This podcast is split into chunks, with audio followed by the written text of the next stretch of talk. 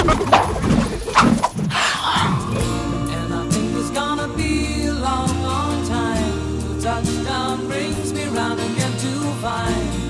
Montreux Monstre, la 53e édition du plus chic des festivals investit dès aujourd'hui les vallons suisses de Montreux, débordant désormais de la scène jazz. La manifestation, qui se tiendra jusqu'au 13 juillet, propose l'une des programmations les plus éclectiques et excitantes du moment, en réunissant grosses pointures et jeunes premiers. On y attend l'icône pop Elton John ou l'impératrice folk John Baez, mais aussi Sting, Quincy Jones, Laurie Neal ou les Easy Top. Côté français, on pourra compter sur Eddie De Preto, Yann Tiersen, Clara Luciani ou les rappeurs de Columbine. C'est de la balle. Vous espériez trouver le bonheur dans les livres Ambiance ouin-ouin pour les bouquins, le syndicat national de l'édition vient de révéler son rapport annuel et le bilan n'est pas glorieux. En 2018, l'ensemble du marché a reculé de 4,38% par rapport à l'année précédente.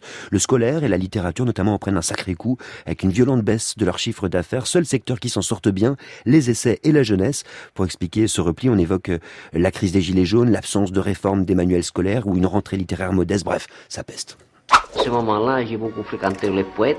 Ce moment-là, j'ai senti le besoin de dépasser la peinture, d'aller beaucoup plus loin que la plastique pure totalement Miro. La Fondation Mact à Saint-Paul-de-Vence inaugure ce soir sa grande expo estivale consacrée au peintre catalan Joan Miro.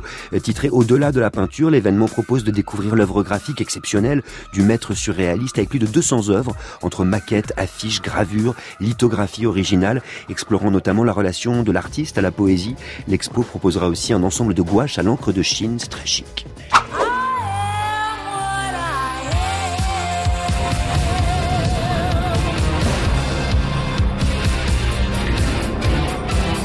Et on est fiers, on est fort. Demain, dès 14h, la marche des fiertés ex-Gay Pride s'élancera de Montparnasse à Paris. Notamment, elle réunira une soixantaine d'associations et près d'un demi-million de personnes pour défendre l'égalité et le respect des droits des personnes LGBTQI+.